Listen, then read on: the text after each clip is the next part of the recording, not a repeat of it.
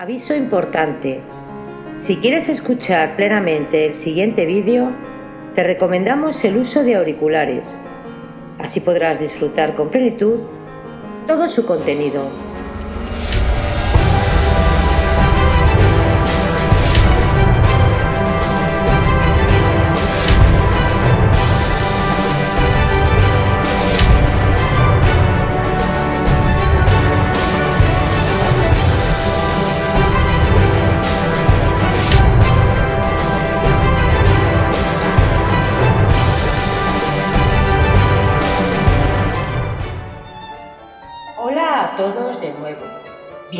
Bienvenidos a Biografías Épicas.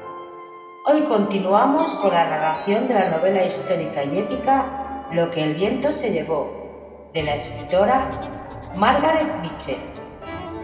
Recordaros suscribiros al canal para así poder colaborar a crecer juntos. Hay muchas historias increíbles por descubrir. Lo que el viento se llevó, por Margaret Mitchell. Capítulo 30 Durante el caluroso verano que siguió a la paz, Tara salió repentinamente de su aislamiento. A lo largo de varios meses, una riada de espectros barbudos, andrajosos y siempre hambrientos con los pies doloridos subieron trabajosamente el rojizo cerro hasta Tara para descansar sobre los sombreados peldaños del pórtico delantero, solicitando algo que comer y alojamiento por una noche. Eran soldados confederados que regresaban a pie a sus casas. El ferrocarril había transportado los restos del ejército de Jackson desde Carolina del Norte hasta Atlanta y los había descargado a todos allí, y desde Atlanta comenzaban las peregrinaciones individuales. Cuando pasó la oleada de soldados de Johnson, comenzó a llegar los fatigados veteranos del ejército de Virginia y después las tropas occidentales, dirigiéndose todos hacia el sur, hacia hogares que acaso no existieran ya, y a reunirse con las familias, que quizá estuvieran dispersas o muertas. La mayoría caminaban a pie. Unos, cuanto afortunados, cabalgaban sobre flacos jamelgos y mulas que según las cláusulas de rendición podían conservar, extenuados animales que aún el más lerdo podía ver que no llegarían jamás a Florida o a Georgia meridional. A casa, a casa. Este era el único pensamiento que albergaba la mente de aquellos soldados. Unos estaban tristes y silenciosos, otros alegres y sin hacer caso de todas las dificultades, porque la idea de que la guerra había terminado y de que volvían a sus casas sostenían su ánimo. Muy pocos se mostraban enconados y vengativos. Dejaban los odios a las mujeres y a los viejos. Habían sostenido una buena pelea, habían perdido y ahora estaban dispuestos a empuñar el arado otra vez, bajo la misma bandera contra la que combatieran activamente. A casa, a casa, no sabían hablar de otra cosa, ni de batallas, ni de heridas, ni de prisiones, ni siquiera del porvenir. Más tarde revivirán las batallas y contarían a sus hijos y a sus nietos estrategias y expediciones, y cargas y muchas forzadas, y heridas recibidas, y días de hambre. Pero ahora no. Algunos de ellos habían perdido un brazo, una pierna o un ojo. Muchos ostentaban cicatrices, que les dolerían en tiempo lluvioso aunque viviesen hasta los 70 años. Pero todas estas cosas eran insignificantes por el momento. Más tarde sería distinto. Viejos y jóvenes, charlatanes y taciturnos, ricos plantadores y curtidos obreros, todos tenían dos cosas en común, los piojos y la disentería. El soldado confederado estaba ya tan acostumbrado a este parásito que ni pensaba en ello siquiera, y se rascaba sin el menor reparo en presencia de las damas. En cuanto a la disentería, el flujo de sangre, como lo llamaban las damas delicadamente, parecía no haber perdonado a nadie, ya fuera simple soldado o general.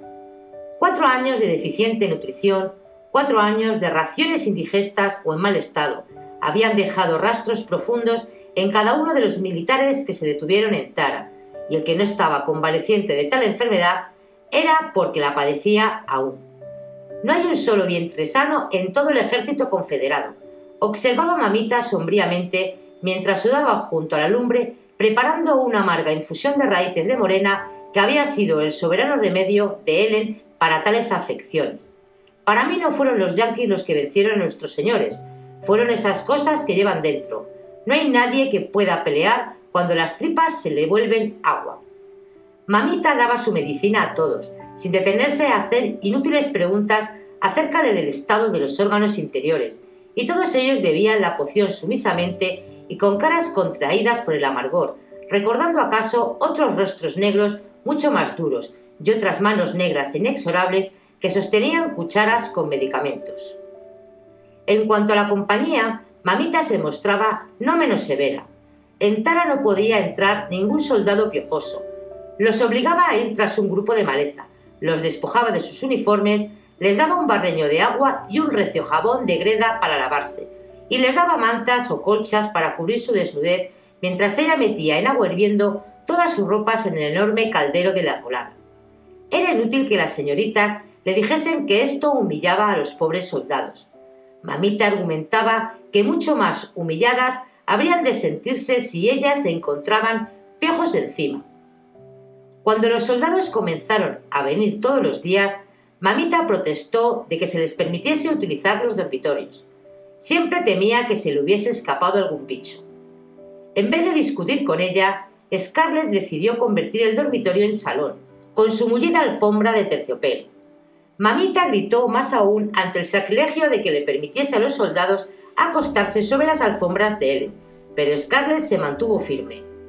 En alguna parte tenían que dormir los pobrecillos, y en los meses que siguieron a la rendición, la espesa y mullida trama de la alfombra comenzó a mostrar señales de deterioro, y el cañamazo no tardó en asomar por los lugares en donde los taconazos eran más frecuentes o donde las espuelas habían dado más dentelladas. A todos los soldados les preguntaba ansiosamente por Ashley. Suelen nerviosa, siempre pedía noticias de Kenneth, pero ninguno parecía saber quiénes eran, ni se mostraban dispuestos a hablar de los desaparecidos. Bastante era que ellos hubiesen salvado la vida y no querían pensar en millares que yacían en anónimas tumbas y que jamás regresarían. La familia procuraba levantar el ánimo de Melanie después de cada una de estas decepciones. Por supuesto, Ashley no podía haber muerto en una prisión. Si así hubiese ocurrido, algún capellán yankee les habría escrito. Sin duda regresaría, pero quizás su prisión estuviera en algún punto lejano de Tara. Aún en tren podía ser necesario muchos días, y si Ashley tenía que venir a pie como aquellos pobres hombres, ¿por qué no habrá escrito? Bueno, querida, todos sabemos cómo anda ahora Correos, tan inciertos y irregulares aún en donde se han restablecido las rutas postales. Y se ha muerto por el camino. Melanie, alguna mujer yankee nos hubiera escrito. Mujeres yankee, pa. Meli, hay mujeres yankee que son buenas. Sí, naturalmente. Dios no podía crear una nación sin poner en ellas mujeres buenas y decentes. Scarlett, ¿No te acuerdas de que conocimos a una yankee muy simpática en Saratoga aquella vez? Cuéntale, cuéntale a Meli. Simpática, narices, contestó Scarlett. Me preguntó cuántos abuesos teníamos en la finca para cazar a los negros y se escapaban. Estoy de acuerdo con Meli. Jamás he conocido a ningún yankee simpático, hombre o mujer. Pero no llores, Meli. Ashley volverá. El trayecto es largo, y acaso el pobre no tenga ni zapatos y ante la sola idea de que Ashley pudiese andar descalzo, Scarlett sintió ganas de llorar. Otros soldados podían andar cojeando con los pies cubiertos de trapos o retazos de alfombra, pero Ashley no. Debía regresar sobre un gallardo caballo, vestido con elegantes ropas y relucientes botas, con una pluma en el sombrero. Para ella, la última degradación era pensar que Ashley se hallaba reducido al mismo estado de miseria que los otros soldados. Una tarde de junio, cuando todo el mundo en Tara se había congregado en el pórtico trasero para contemplar ansiosamente cómo por arrancaba la primera sandía de la estación, a medio madurar nada más, oyeron pisadas de cascos por la enanerada senda de la entrada principal. Prissy se levantó lánguidamente para ir a la puerta, mientras las demás discutían con ardor acerca de si debían esconder la sandía o reservarla para cenar de aquella noche, si el visitante resultaba ser algún soldado. Melly y Carrie sugirieron que al soldado visitante se le diese también su ración, pero Scarlett, apoyada por Suelen y por Mamita, hizo señas a Por para que la escondiese. No seáis idiota, ni siquiera tenemos bastante para nosotros y si vienen dos o tres soldados hambrientos, ninguno de nosotros va a poder probarla siquiera. Mientras Paul se quedaba quieto con la sandía apretada contra su cuerpo, inseguro de cuál sería la decisión final, oyeron chillar a Prissy. Dios Todopoderoso, señora Scarlett, señora Mary, vengan enseguida. ¿Quién será? gritó Scarlett saltando por los escalones y corriendo hacia el vestíbulo con Melly a su lado y las otras detrás. Ashley, pensó. Oh, ¿acaso? Es el tío Peter, el tío Peter, el de la señora Pitipat. Corrieron todas hacia el pórtico delantero y vieron al alto y canoso viejo déspota de la casa de tía Piti, que desmontaba de una yegua con cola de ratón sobre cuyos lomos se habían colgado un trozo de colchoneta. En la cara redonda y negra de tío Peter, el aire de dignidad que le era habitual pugnaba con el gozo de ver antiguos amigos y como resultado su frente quedaba surcada de profundas arrugas al tiempo que su boca se abría desdentada y feliz como la de un viejo sabueso. Todos se precipitaron por la escalinata para saludarle, los mismos blancos que negros, estrechando su mano y acribillándole a preguntas. Pero la voz de Melly se elevó sobre las demás. ¿Está enferma la tía Pitty? No, señora, no anda mal, gracias a Dios, contestó Peter, mirando severamente primero a Melly y luego a Scarlett, que se sintieron algo avergonzadas sin saber por qué. No anda mal, pero está indignada por ustedes, y a decir verdad, también lo estoy yo. Pero tío Peter, ¿qué pasa? No sirve nada de excusarse. ¿No les ha escrito la señora Pitty no sé cuántas veces para que vayan ustedes a su casa? ¿No las he visto yo escribir y llorar después cuando le contestaban ustedes que tenían tanto que hacer aquí, en esta casucha vieja, y no podían ir? Pero tío Peter, ¿cómo la dejan ustedes tan sola, cuando ella está tan asustada? Saben tanto como yo que es una señora que no puede vivir sola y que se muere de miedo después que volvió de Macón. Me ha dicho que les diga bien claro que no puede comprender cómo la dejan tan abandonada a estas horas de necesidad. Bueno, chitón ya, dijo mamita malhumorada, porque no le gustó que hablasen de Tara como de una casucha vieja. Solo un inculto negro de la ciudad podía ignorar la diferencia entre una plantación y una casucha. ¿No estamos nosotros también en un momento de apuro? ¿No necesitamos nosotros aquí a la señora Scarlett y a la señora Melanie? Las necesitamos. Y de veras, ¿por qué la señora Pitty no pide ayuda a su hermano si la necesita? El tío Peter le dirigió una mirada fulminadora. Hace años que no tenemos nada que ver con el señor Henry, y somos ya muy viejos para cambiar las cosas. Se volvió hacia las muchachas que trataban de reprimir la risa. Ustedes, las señoras jóvenes, deberían sentir vergüenza de dejar tan sola a la señora Pitty. Con la mitad de sus amigos muertos y la otra mitad en Macon y Atlanta llena de soldados yanquis y de negros libres que creen poder hacer lo que les dé la gana. Las dos muchachas habían escuchado el sermón con cara seria, mientras pudieron, pero la idea de que la tía Pitty les enviaba a Peter para reprenderlas y para llevárselas en brazos a todas hasta Atlanta rebasó su fuerza de voluntad. Rompieron en carcajadas y tuvieron que apoyarse unas en otras. Naturalmente, Paul, Dilce y Mamita también lanzaron ruidosas risotadas al ver que se tomaba a broma el audaz que se atrevía a hablar de Tara con desprecio. Solen y Carrie se ahogaban de risa, e incluso la fisionomía de Gerald parecía sonreír vagamente. Todo el mundo se reía, excepto Peter, que en su indignación solo sabía apoyar su alto cuerpo tan pronto sobre una pierna como sobre la otra. ¿Pero qué te pasa, negro? le preguntó mamita riéndose aún. ¿Te has vuelto demasiado viejo para proteger a tu señora ama? Peter se sintió insultado. ¿Demasiado viejo? ¿Demasiado viejo yo? De ningún modo. Puedo proteger a la señora Pitty como la he protegido siempre. ¿No la protegí hasta Macón cuando íbamos huidos? ¿No la protegí cuando los yanquis llegaron a Macón y ella estaba tan asustada que se desmayaba a cada momento? ¿Y no compré esta yegua para llevarla a Atlanta otra vez y defenderla a ella y a la plata que le dejó su padre durante todo el camino? Peter se erguía al reivindicarse a sí mismo. Yo no hablo de protección, hablo de las apariencias. ¿Qué apariencias? Hablo de lo que dice la gente viendo que la señora Pite tiene que vivir sola. La gente suele criticar mucho a las damas solteras que viven solas, continuó Peter. Era evidente que para él, Pitipat seguía siendo una joven regordeta y encantadora de 16 años, a la que había que preservar de las malas lenguas.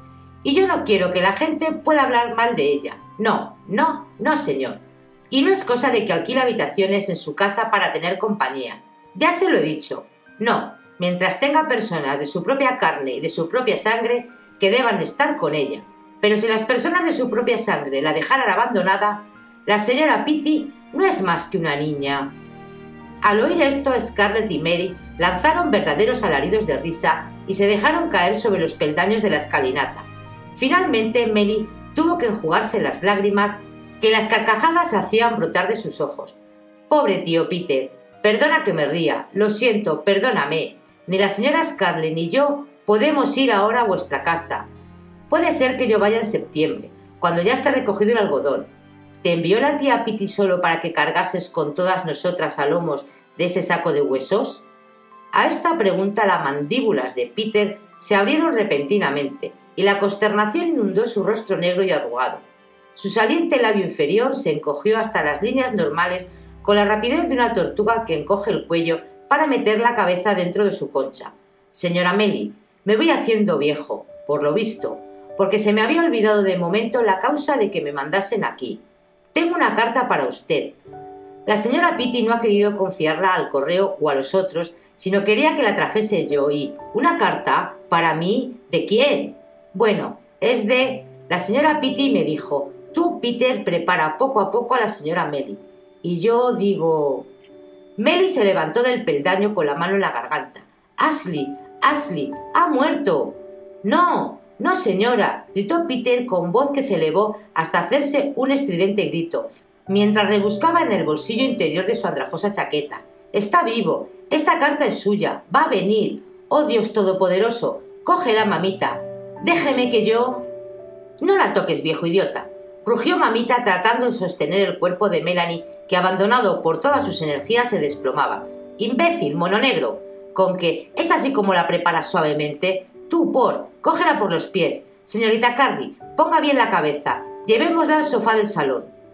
Se produjo un confuso tumulto cuando todos, a excepción de Scarlett, se agruparon alrededor de la desmayada Melanie.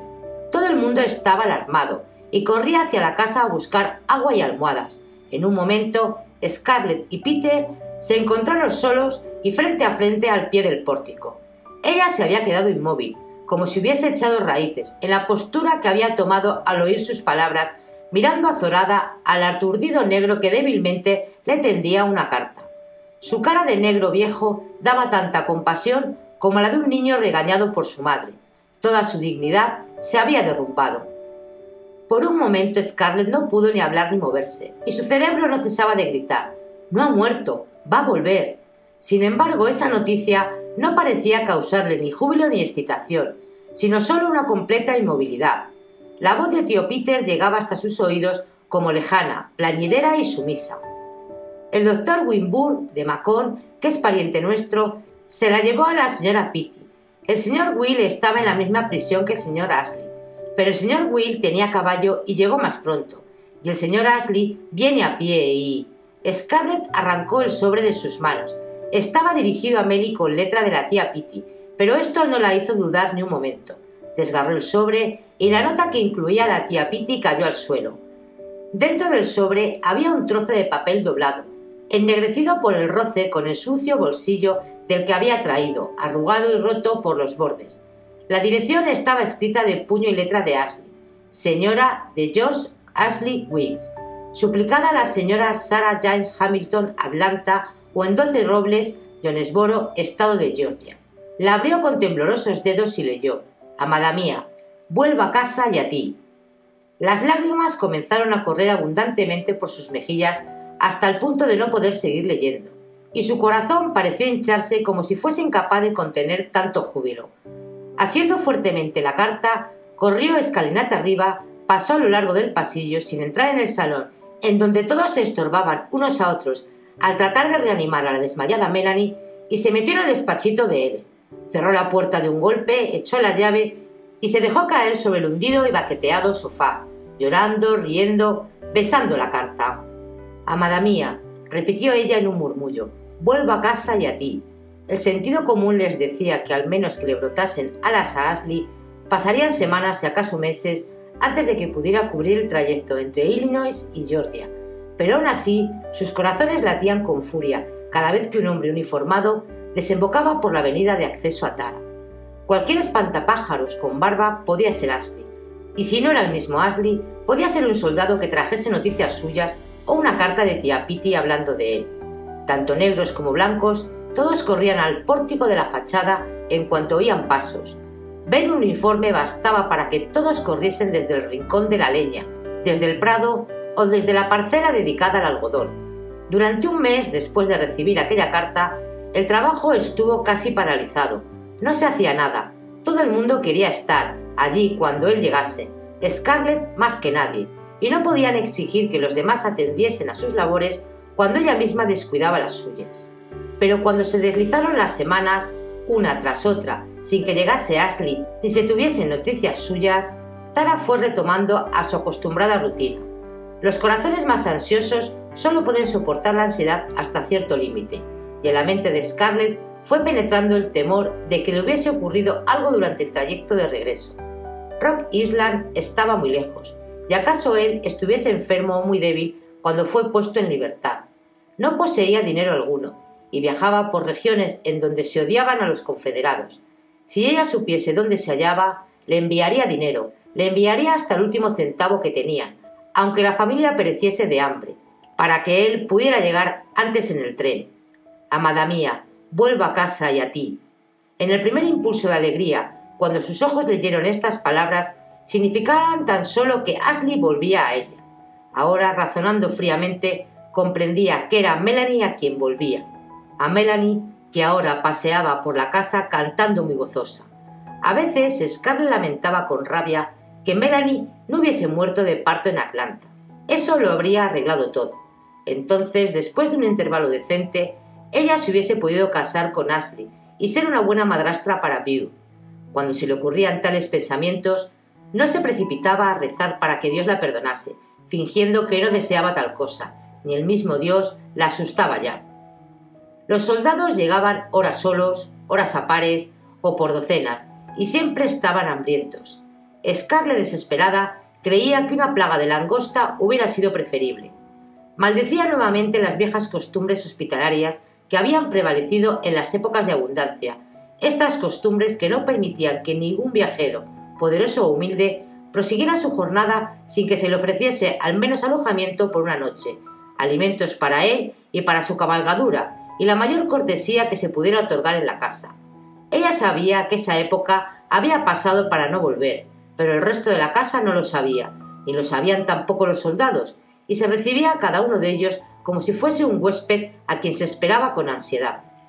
Conforme iba pasando por allí la interminable fila, se iba endureciendo su corazón. Los soldados estaban comiendo las vituallas destinadas a las bocas de Tara, las legumbres para cuya siembra y recolección ella había tenido que quebrarse el espinazo, los otros víveres que habían podido comprar después de largos kilómetros en búsqueda. Era dificilísimo encontrar alimentos, el dinero de la cartera del yankee no iba a durar siempre. Solo quedaban unos cuantos billetes de reverso verde y las dos monedas de oro. ¿Por qué había ella de dar de comer a toda aquella horda de hombres hambrientos? Ya no habrían de colocarse nuevamente como barrera entre ella y el peligro. Por lo tanto, dio órdenes a Por de que siempre que hubiese un soldado en la casa, las comidas fuesen lo más parcas posibles. Esta regla prevaleció hasta que observó que Melanie, que jamás había recobrado el vigor desde que naciera Beau, hacía que Paul no le pusiese casi nada en el plato para dar su parte a los soldados. No lo hagas más, dijo riñéndola. Estás todavía medio enferma, y si no te alimentas lo bastante, tendrás que volver a guardar cama y tendremos que cuidarte. Deja que esos hombres se queden con hambre. Ellos pueden aguantarlo. Lo han aguantado durante cuatro años y pueden muy bien aguantarlo un poco más. Melanie se volvió hacia ella, y en su rostro se transparentó la primera expresión de verdadera emoción que Scarlett había visto en sus ojos serenos. Oh, Scarlett, no me riñas. Déjame que lo haga. No sabe cuánto me consuela hacerlo. Cada vez que doy mi parte a uno de esos hombres, pienso que acaso en alguna parte del trayecto desde el norte hay una mujer compasiva que cede a mi Ashley una parte de su comida y le ayuda con ello a que vuelva más pronto. Mi Ashley, vuelvo a casa y a ti. Scarlett la dejó. No podía ni hablar. Después de esta conversación, Melanie notó que había más de comer en la mesa cuando venían huéspedes, aunque a Scarlett le doliese cada bocado que comía. Cuando los soldados estaban demasiado enfermos para proseguir su viaje, Scarlett los dejaba acostarse, pero no de buena gana. Cada enfermo significaba una boca más que alimentar. Alguien tenía que ocuparse de él, y esto significaba menos manos para la labor de reparar vallados, arrancar hierbas, manejar la azada y el arado. Un muchacho, en cuyo rostro comenzaba apenas a brotar un rubio bello, fue dejado en el pórtico delantero por un militar montado que seguía hasta Fayetteville. Lo había encontrado sin sentido junto a la carretera y lo había llevado, atravesando sobre la silla hasta Tara, la casa más próxima. Las chicas suponían que sería uno de aquellos cadetes a quien se hizo abandonar la academia militar cuando Sherman se acercaba a Millerville, pero no llegaron a averiguarlo jamás, ya que murió sin recobrar el conocimiento y el registro de sus bolsillos no arrojó ninguna luz sobre su identidad. Un guapo chico, evidentemente de buena familia. En algún lugar del sur habría una mujer que escudriñaría los caminos preguntándose por dónde andaría él y si volvería o no. Lo mismo que ella y Melanie miraban ansiosamente a toda figura barbuda que se acercaba por el sendero de ingreso. Enterraron al cadete en el pequeño cementerio de la familia, junto a los tres niñitos O'Hara, y Melanie lloró a lágrima viva mientras Port llenaba la fosa. Se preguntaba angustiada si gentes extrañas estarían haciendo lo mismo con el vigoroso cuerpo de Ashley.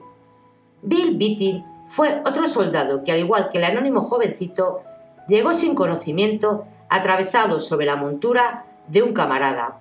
Bill estaba gravemente atacado de pulmonía, y cuando las chicas le metieron en cama, temieron que pronto iría a reunirse con el jovencito en el pequeño cementerio.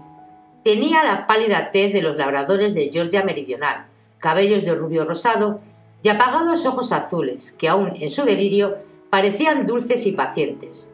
Una de las piernas estaba cortada por la rodilla, y bajo el muñón se había ajustado una pierna de madera mal cepillada. Era seguramente un labrador, como el muchacho recientemente sepultado era sin duda hijo de algún plantador. Las chicas sabían esto, aunque no hubieran podido decir por qué. Ciertamente, Will no estaba más sucio, ni era más velludo, ni tenía más piojos encima que muchos verdaderos caballeros que pasaban por tal. Ciertamente, el lenguaje que empleaba en su delirio no era menos correcto que el de los gemelos Tarleton, pero ellas sabían intuitivamente, igual que distinguían un caballo de raza de uno de anónimos y mezclados ascendientes, que aquel no era un hombre de su clase. Ello no les impidió hacer todo lo posible para salvarlo. Demacrado por un año pasado en prisión yankee, agotado por su larga caminata con mal ajustada pierna de palo, tenía pocas energías para combatir la pulmonía y durante varios días yació sobre la cama quejándose, tratando de incorporarse, disputando otra vez pasadas batallas. Ni una sola vez llamó a su madre, esposa, hermana o novia, y esta omisión preocupaba a Carrie. Todo hombre debe tener algún pariente o amigo íntimo, decía, pero parece que este hombre no conozca a nadie en el mundo entero. A pesar de su extrema delgadez, poseía un organismo resistente y los buenos cuidados lo salvaron. Llegó finalmente el día en que sus ojos azules claro, ya conscientes de lo que les rodeaba, se detuvieron en Carrie, sentada cerca de él, rezando el rosario, y con el sol de la mañana brillando sobre sus cabellos. Así que no era usted una cosa de sueño, dijo con voz igual y sin matices, Espero no haberla molestado demasiado, señorita. La convalecencia fue larga. Él yacía tranquilamente mirando los magnolios desde la ventana y dando poco que hacer. A Carrie le agradaba por sus plácidos silencios, sin asomo de embarazo. Se quedaba sentada cerca de él durante las largas y calurosas tardes, abanicándole sin decir nada. Carrie tenía poco que decir aquellos días mientras se movía, delicada y etérea, como una aparición para ocuparse de las escasas tareas que le permitían sus fuerzas. Rezaba mucho. Cuando Scarlett entraba en su habitación sin llamar, siempre la encontraba arrodillada junto a la cama. Tal espectáculo jamás dejaba de irritarla, porque Scarlett consideraba que el tiempo en rezar había pasado.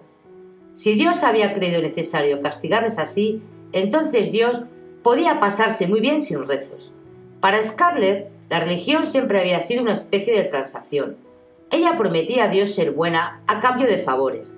Si Dios había quebrantado el convenio una y otra vez, según ella pensaba, le parecía que nada absolutamente le debía ahora a Dios.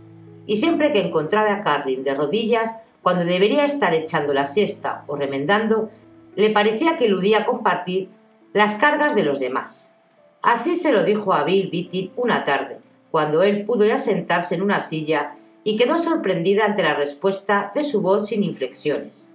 Déjala usted, señora Scarlett. Eso la consuela. ¿La consuela? Sí, reza por la madre de ustedes y por él. ¿Quién es él? Los pálidos ojos del hombre la miraron desde detrás de las rubias pestañas sin sorpresa. Nada parecía sorprenderle o emocionarle. ¿Acaso había visto demasiadas cosas insospechadas para poder ya sentir emoción alguna? Que Scarlett pareciese ignorar el secreto del corazón de su hermana no le resultaba extraño. Lo aceptó como había aceptado el hecho de que Carlin encontrara alivio contándoselo a él, un extraño. Su novio, ese Brett, o como se llame, que murió en Gettysburg. ¿Su novio? exclamó Scarlett.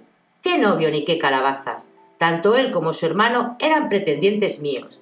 Sí, ya me lo dijo. Parece ser que todos los jóvenes de la comarca eran pretendientes de usted, pero aún así se hizo novio de ella después de que usted le rechazara, porque cuando él estuvo por aquí de permiso quedaron prometidos. Ella me había dicho que era el único muchacho que le había interesado en su vida, y por eso ahora encuentra consuelo rezando por él. Vaya, esto sí que tiene gracia, dijo Scarlett, sintiendo un leve alfilerazo de celos. Miró con curiosidad a aquel hombre flaco y de encorvados hombros, con su cabello rojizo y sus ojos plácidos y firmes. Resultaba que sabía cosas de su propia familia que ella no se había preocupado en averiguar. Con qué era por eso o por lo que Karen andaba siempre suspirando y se pasaba el tiempo rezando, bueno, ya se le curaría. Multitud de chicas habían perdido el novio y hasta el marido, y se consolaban al fin. ¿No se había consolado ella totalmente de la muerte de Charles? Y conocía a una muchacha de Atlanta que había quedado viuda tres veces durante la guerra, y todavía se interesaba por los hombres. Así se lo dijo a Bill, pero éste movió la cabeza. La señorita Carlin no es de esas, dijo con acento concluyente. Era agradable charlar con Bill, porque tenía poco que decir y en cambio era un oyente muy comprensivo. Scarlett le habló de sus problemas, arrancar hierbas, trabajar con el azadón, plantar, engordar a los cerdos, vigilar la leche de la vaca, y él le dio buenos y prácticos consejos, porque había sido propietario de dos negros y de una pequeña granja en el sur de Georgia. Sabía que ahora sus esclavos quedaban libres y que la granja estaba invadida por las hierbas y por las semillas de pino. Su hermana, único pariente que tenía, se había trasladado a Texas años antes con su marido, y él había quedado solo en el mundo. Sin embargo, nada de esto parecía importarle, como tampoco parecía acordarse de la pierna que se había dejado en Virginia. Sí, Will vino a ser un alivio para Scarlett después de los penosos días en que los negros murmuraran y suelen protestar y lloraba constantemente, y Gerald preguntaba con demasiada frecuencia dónde estaba Ellen.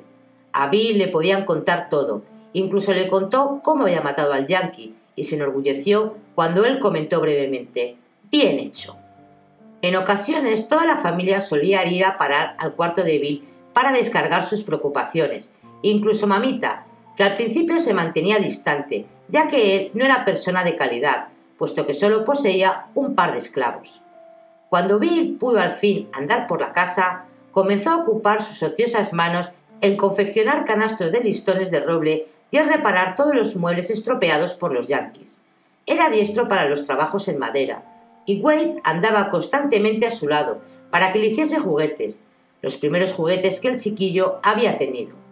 Estando Will en casa, todo el mundo se sentía tranquilo al dejar a Wade y a los dos niños, mientras los mayores iban a trabajar, porque él sabía cuidarlos perfectamente, y solo Melanie le superaba en amabilidad para calmar a un chiquillo llorón, blanco o negro. Han sido ustedes muy buenas conmigo, señora Scarlett, siendo yo un extraño y sin conocerme siquiera. Les he dado mucho que hacer, muchas molestias, y si no tienen inconveniente, voy a quedarme aquí y ayudar con mi trabajo hasta que pueda pagarles algo de lo que han hecho en mi favor. No puedo pagarlo todo, por supuesto, porque no hay nada con que un hombre pueda pagar el haberle salvado la vida. Así se quedó allí y de modo gradual, casi imperceptiblemente, una buena porción de las cargas de Tara pasó de los hombros de Scarlett a la huesuda espalda de Will Beatty. Llegó septiembre y con él la recolección de algodón. Will Beatty, sentado en la escalinata delantera, a los pies de Scarlett, al agradable calor de una tarde de principios de otoño, dejaba oír su voz plana, que disertaba sobre el elevado coste de limpiar y desfibrar el algodón en el nuevo ingenio cercano a Fayetteville. No obstante, había averiguado ese mismo día en Fayetteville que podía reducir el gasto a una cuarta parte prestando el carro y el caballo durante dos semanas al propietario. Había aplazado la aceptación de la oferta hasta poder hablar del asunto con Scarlett. Ella miró la flaca y alta figura que se apoyaba contra la columna del pórtico, chupando una paja. Indudablemente, como decía mamita con gran frecuencia, Bill era un don de los dioses, y la misma Scarlett se preguntaba más de una vez cómo habrían podido vivir sin él durante los últimos meses.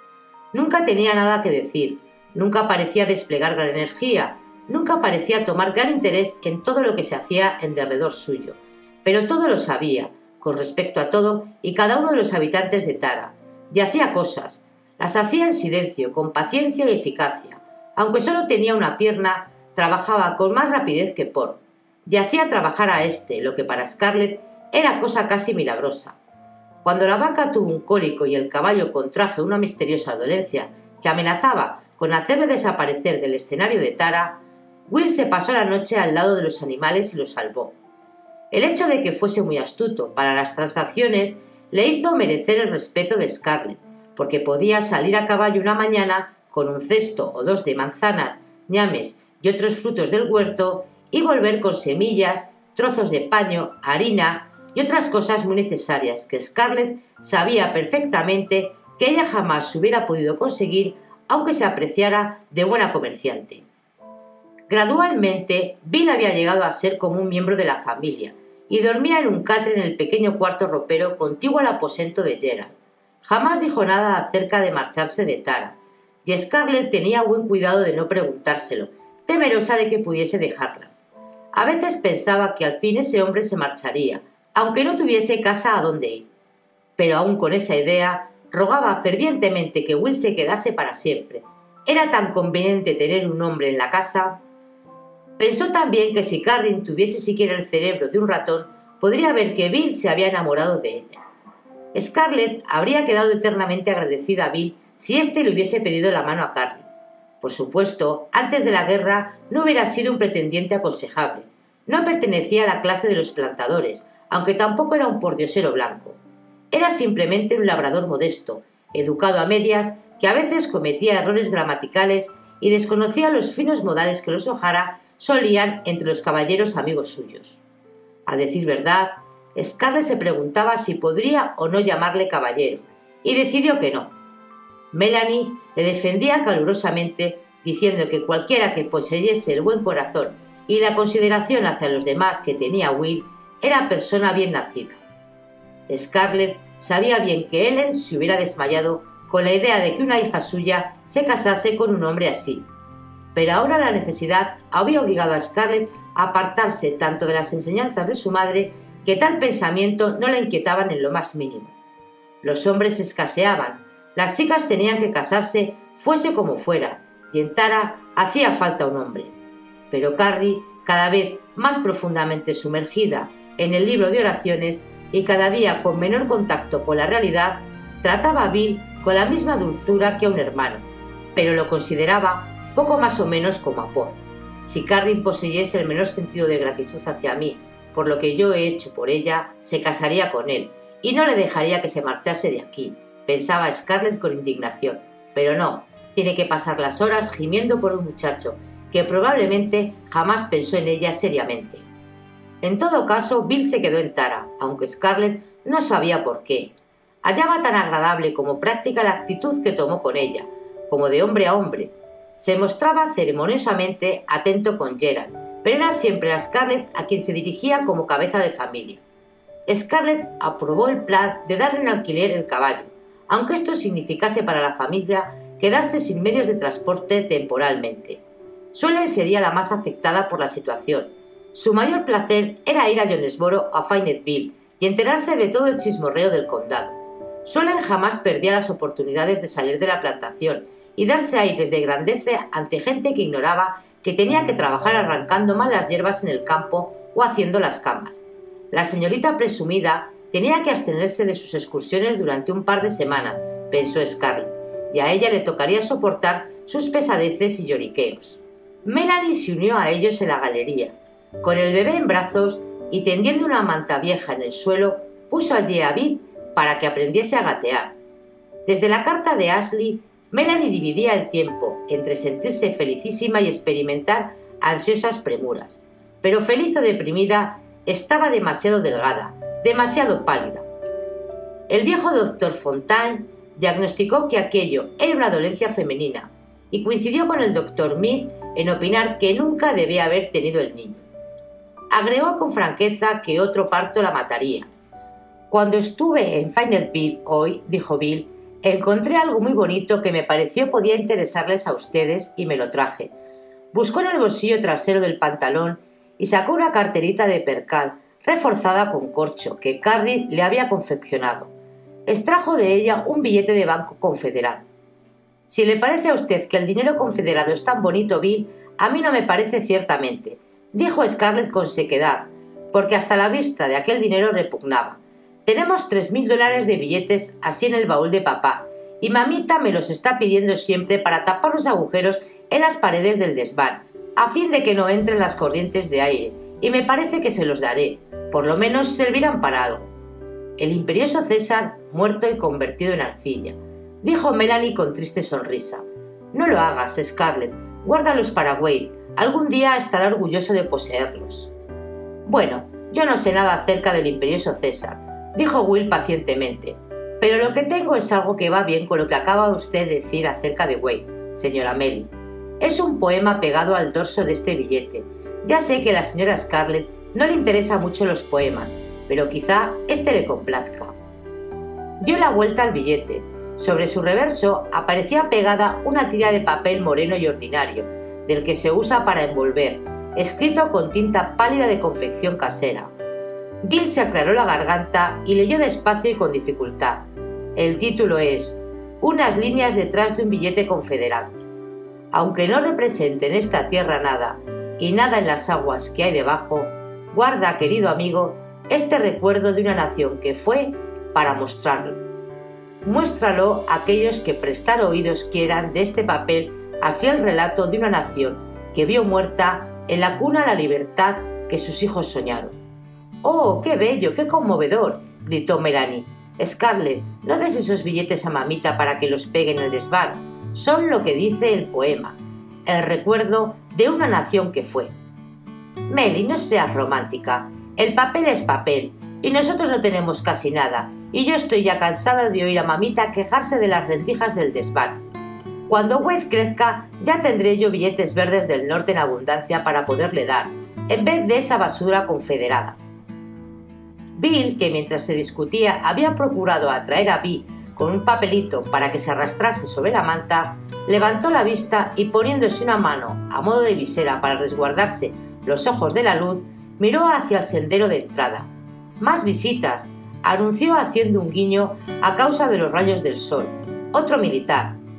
Scarlett siguió su mirada y contempló su visión ya muy familiar. Un soldado barbudo que avanzaba lentamente por la avenida, bajo los cedros, un hombre con una andrajosa mezcla de uniformes grises y azules, con la cabeza inclinada por la fatiga que arrastraba pausadamente los pies. Creí que ya se habían acabado los soldados, dijo Scarlett. Esperemos que éste no traiga mucha hambre. La traerá, repuso Bill sucintamente. Melanie se levantó. Vale más que le diga Dice que ponga otro cubierto, dijo y que avisa a mamita que no haga desnudarse al pobre hombre con excesiva rudeza. Y se interrumpió tan bruscamente que Scarlett se volvió para mirarla. La flaca mano de Melanie estaba ahora en su garganta, oprimiéndola como si se le desgarrase el dolor, y Scarlett podía ver las venas por debajo de la palpitante y blanca epidermis. El rostro de la joven se puso más pálido aún, y sus castaños ojos se dilataron enormemente. Va a desmayarse, pensó Scarlett incorporándose de un salto para asirla por el brazo. Pero en un instante, Melanie se desasió de ella y descendió los escalones, voló en dirección al sendero pareciendo planear como un pájaro, dejando que su descolorida falda flotase tras ella como una cola y con los brazos tendidos. Scarlett comprendió la verdad como si recibiese un fuerte golpe. Retrocedió buscando el apoyo de la columna del pórtico, cuando el visitante levantó su rostro cubierto por una descuidada barba rubia y se detuvo mirando hacia la casa como si la fatiga le impidiese dar un paso más. Su corazón saltó, se paró y volvió a saltar al ver cómo Melanie, lanzando incoherentes gritos, se arrojaba en los sucios brazos del militar y cómo la cabeza de éste se inclinaba hacia ella. Arrobada, Scarlett dio dos rápidos pasos hacia adelante, pero se vio detenida cuando la mano de Bill agarró su falda. No lo estropee, dijo él a media voz. Suélteme, imbécil, suélteme. Es Ashley. Pero él no aflojó su presión. Después de todo, es su marido, ¿no es cierto? preguntó Bill con calma, mirándola mientras ella se debatía en una confusión de júbilo y de impotente furia. Scarlett vio en las serenas profundidades de los ojos de Bill comprensión y piedad. Fin del capítulo 30 y la parte tercera de lo que el viento se llevó. Si queréis el próximo capítulo en breve, deja tu comentario y tu like. Y tan pronto como me sea posible, tus deseos se harán realidad. Y recuerda, si no quieres perderte ningún capítulo, suscríbete. Gracias y hasta el siguiente vídeo.